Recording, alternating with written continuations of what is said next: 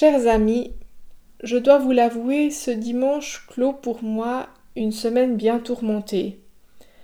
Tiraillée entre ce qui aurait dû être et ce qui est, écartelée entre désir et devoir, partagée entre responsabilité et accueil des besoins.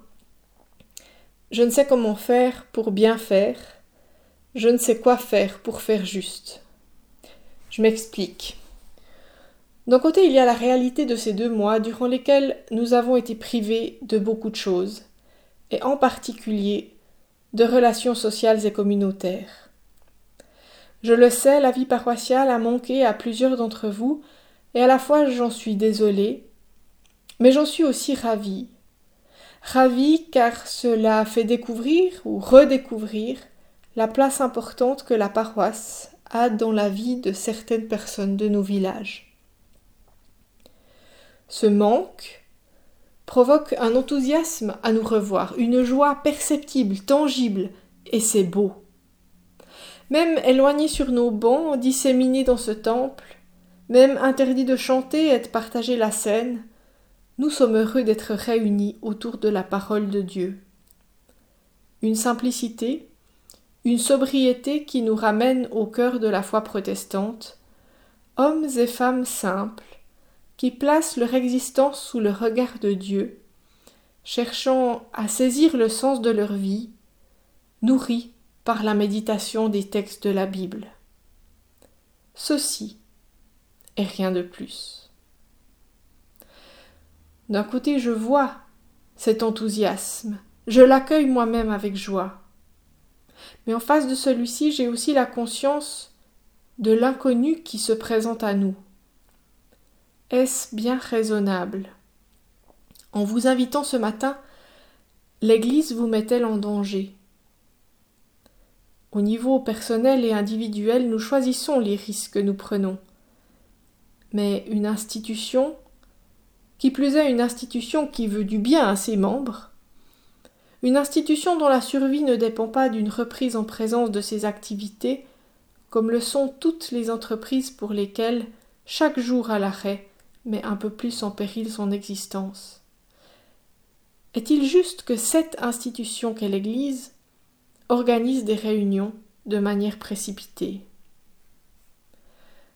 Dans le plan de déconfinement annoncé il y a quelque temps, il était prévu que les églises reprennent leurs activités en présence en même temps que les acteurs culturels et associatifs. Cela avait du sens. Notre premier culte aurait dû avoir lieu le 14 juin, à l'issue d'une semaine où l'on pourrait se rendre au cinéma, au théâtre ou à notre club de loisirs. Les églises ont fait pression sur le Conseil fédéral et ont obtenu un régime de faveur, et cela, je dois le dire, me dérange. Selon la parole biblique, le croyant n'est pas du monde, mais il est dans le monde. Alors comment rejoindre nos contemporains dans la réalité qu'ils traversent? Si nous-mêmes nous ne sommes pas, en tant qu'Église, soumis aux mêmes règles. Voilà donc les interrogations qui m'ont habité cette semaine, les questionnements avec lesquels j'ai abordé la lecture des textes de la Pentecôte, le récit du livre des Actes et le fabuleux passage de l'épître de Paul aux Corinthiens sur les dons de l'Esprit. Ce qui m'a frappé en lisant ce récit des Actes, c'est ce perpétuel va-et-vient entre l'individu et le collectif, entre l'universel et le particulier. Ce feu qui remplit tout l'espace et ces flammes qui se séparent pour se poser sur chacun d'eux. Cette foule qui s'assemble et chacun qui est interpellé, surpris, étonné.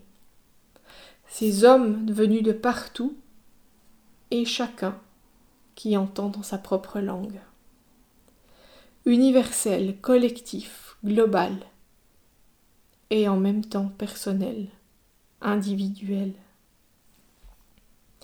Nous sommes des individus, mais des individus sociaux, des êtres en relation. Et certains d'entre nous ont souffert ces derniers temps d'un manque de lien. On s'est retrouvé seul avec nous-mêmes, ou seul avec nos plus proches. À l'heure où les sorties sont à nouveau autorisées, nous sommes avides de rencontres.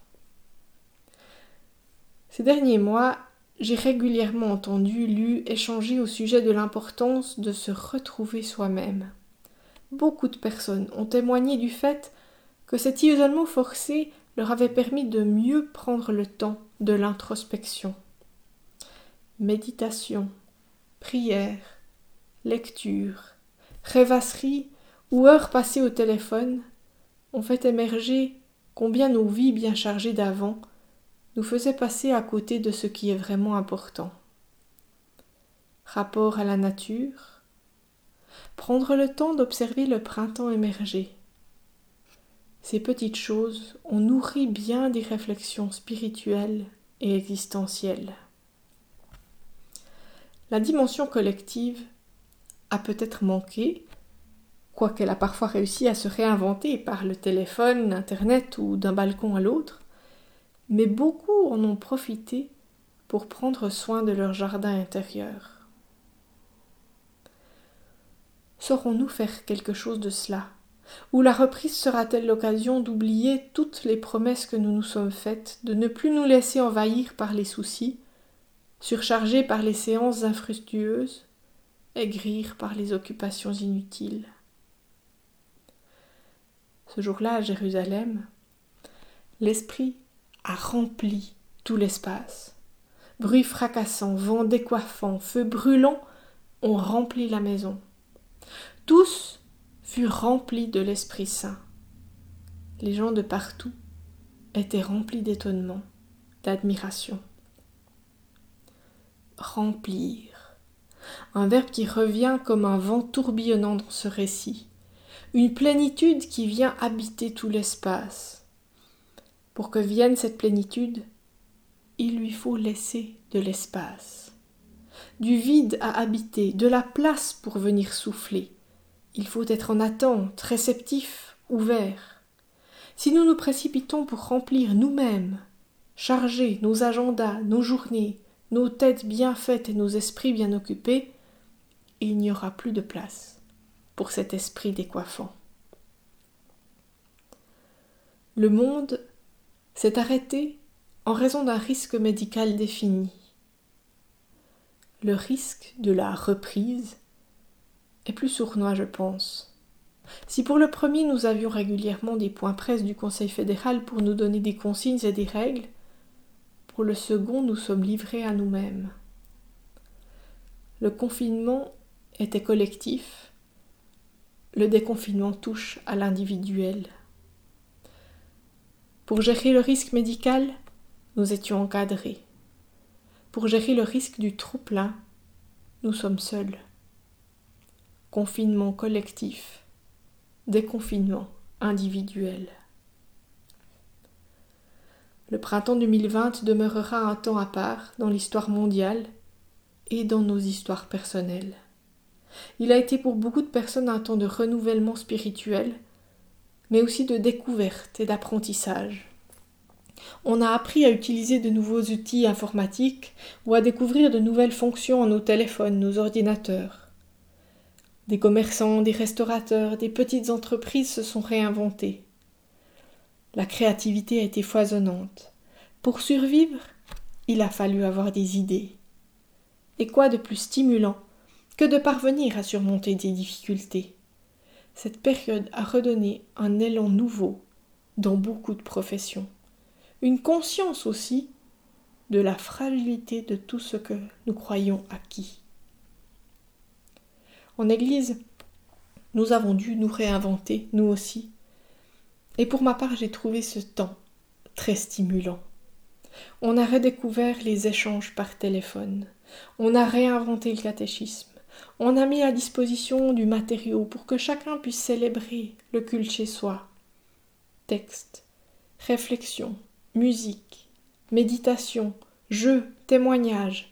Par le biais du site internet de la paroisse, j'ai découvert des facettes de certaines personnes que j'ignorais jusque-là, et d'une certaine manière, je me suis sentie plus proche que jamais.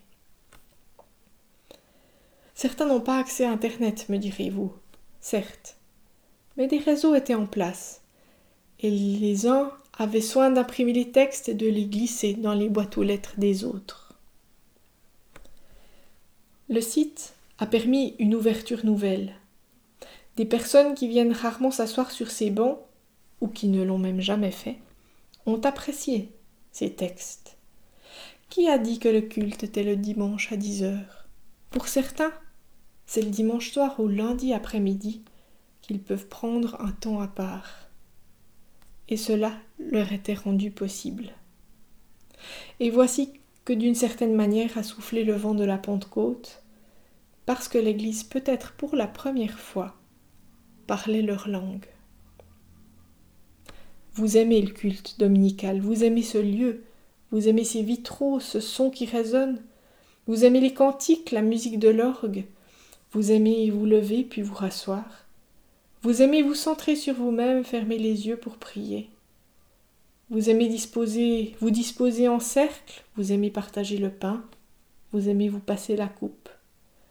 Mais pour certaines personnes, ces gestes, ces paroles, ces coutumes, c'est du chinois. Luther aurait dit Mais vous parlez latin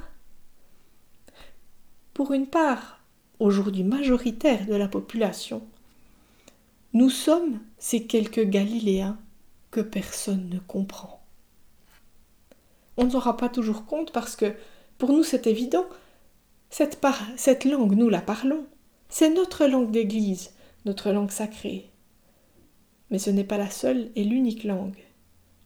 Et nous n'accomplissons pas notre mission si nous réservons à cette langue l'expression des grandes œuvres de Dieu, pour reprendre le texte. Je ne veux pas idéaliser les moyens de communication actuels, ni ôter de la valeur aux relations en paroisse. Comprenez-moi bien. Mais je crois que pour la première fois, certains se sont dit Hé, l'Église parle ma langue. Et ça, c'est pas rien.